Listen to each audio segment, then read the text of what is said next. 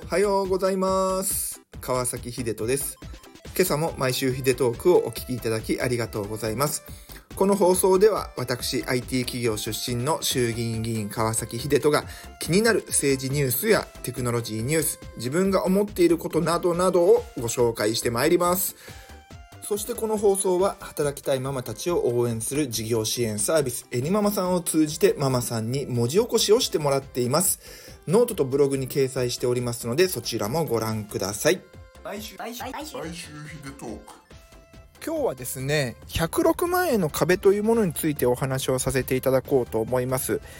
よくね言葉聞くと思うんですけれどもこちらについて改めてね僕なりの解説も踏まえて、えー、意見を述べさせていただきます。先日9月25日に岸田総理が経済対策について、えー、パッケージを発表されました。5つのパッケージになっているんですけれども、まあ、このうち1つが今まさに言っていた106万円の壁というものを乗り越えるための支援施策というものをやります。106万円の壁を超えることに伴い手取り収入が減少してしまうんですけれどもこの部分をですねしっかりと国の方で、労働者1人当たり最大50万円え支給するというような助成金の新メニューができると。で、これ、えパッと読むとね、どういうことかわかんないっていう方々いらっしゃると思うので、まあそもそもまず106万円の壁って何なのかっていうところをご説明したいと思います。106万円の壁っていうのは、まあ言ってみれば、例えば、えー、そうですね、えー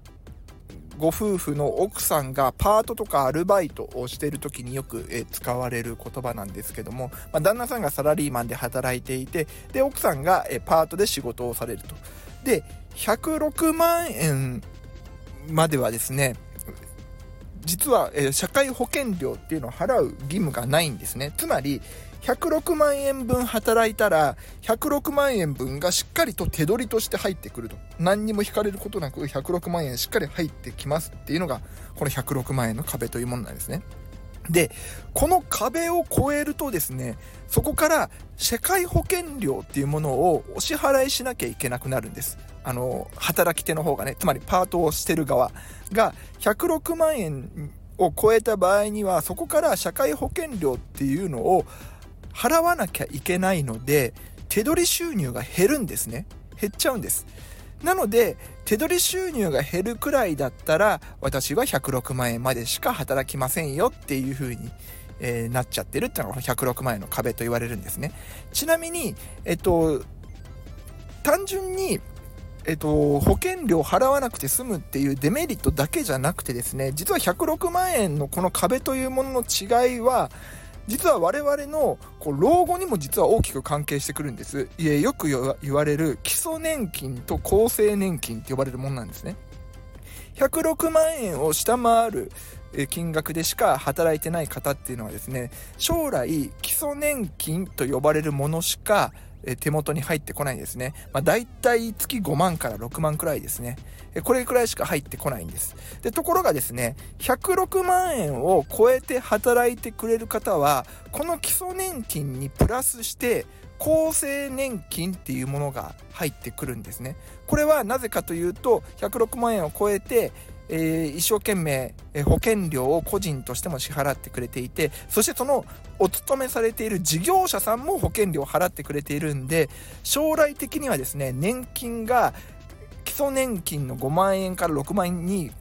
プラスして厚生年金っていうのが乗っかってくるんです。だから老後年金が増えますよっていうメリットはあるんです。でところがですね実際はやっぱりその年金云々よりも今手元に入るお金っていうのを重視してしまうがために106万円っていうところで働き方を止めてしまう方々がいらっしゃるというのが現実なんです。えちなみに実際に保険料を払いながら106万円を手取りでもらおうとするとですね実質125万円分の収入がないと手取り106万円にはならないんですね。こういう、えー、まさに壁があるというのをまずは知っておいてほしいです。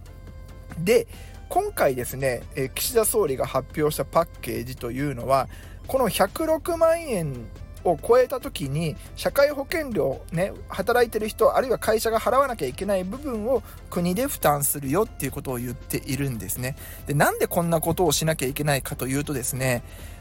えっと、例えば、えっと、保育士さんとか介護士さん、今、人材不足ってよく言われてますよね。働いてくれる方、非常に貴重な存在なんです。で、この、え保育士さんとか介護士さんっていうのは、昨年、給料をアップしました。これは国でお給料決められるんで、国でお給料アップしたんですね。岸田総理の基本的な岸田内閣の目玉っていうのは賃金アップなので経済の各会でこう賃金アップをしてもらうためにはですね国でお給料を定めさせていただいている介護士とか保育士さんの給料をしっかりと上げないとなんだよ経済界だけお願いしといて国では何もやんないじゃないかよってことになっちゃうんで介護士さんとか保育士さんの給料をアップしました。でその結果何が起きたかというとですねこの106万円の壁があるためにですねえ時給が上がるとその分働く時間を減らすっていうようなことになってしまったんですね。ただでさえ人手不足、そして、えー、共働きをどんどん、えー、されているこの世の中において、子供を見てくれる保育士さんの、えー、数が減っちゃってると。働いてくれ、働いてほしい時にその時間にいないっていう状況になってしまっているので、ちょっとここに弊害が出てきてるんですね。なので、この時間関係なくしっかり働いてもらおうよって思った時にはですね、なんとかこの106万円の壁を超えるしかないんです。で、今回その106万円の壁というものを超えてもらうために、超えた時に負担しなきゃいけない社会保険料っていうのは国の方で負担しましょうと。いわゆる補助をしましょうと。こういうことになっています。で、こっからが僕の感想なんですけども、これあんまりうまくいかないんじゃないかなって正直思っています。なぜかというとですね、これまさに会社員、サラリーマンをやっている方だったらよくわかると思うんですけども、会社ではですね、えー、扶養手当っていうものを、えー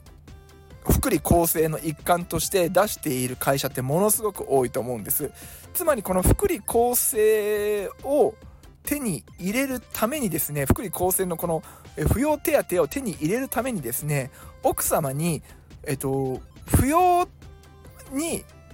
扶養の範囲内で働いてくれよっていうことをお願いしているんですよなので奥様たちはその将来のね年金云々とかっていうことは全くも視野に入れずに旦那さんに言われたからじゃあ私はあの、扶養手当の範囲内で働こうと、つまり106万円のままにしようっていうような話になっちゃう。というのが実態だと思うんです。なのでですね、これはですね、いかにその106万円の壁を越えて、え、働いてもらったとしても、その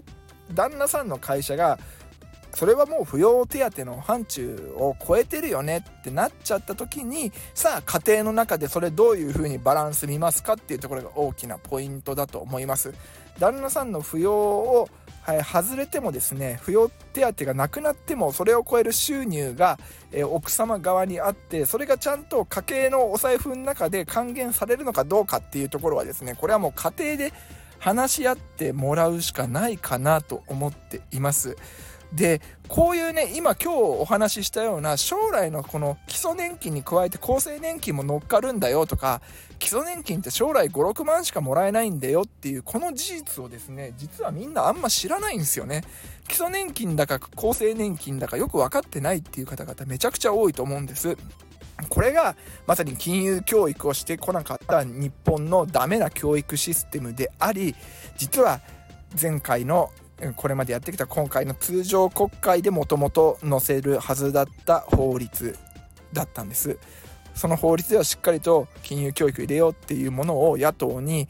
審査を反対されて参議院で審査されなかったというふざけた事態になっているので、この臨時国会10月の20日くらいから始まるのかな。ここでまたきちんと審議されてえ学校の教育やいろんなところでお金の教育っていうところがえ深まればいいかなと思っています。というわけで今日ですね、ちょっと駆け足になっちゃったんですけども、改めて106万円の壁についてお話をさせていただきました。ぜひ皆様これ106万円の壁知っておくべきです。そして、えー、旦那さんとしっかりとお話をした上でですね、えー、ぜひえしっかりと稼いでほしいこんな風に思いますのでよろしくお願いします最後はお知らせです。えっと、9月29日夜7時から四日市の文化会館第一ホールでえ国政報告会をいたします。今回の国政報告会は、えー、三重県3区の石原正隆さんとのダブル国政報告会になっております。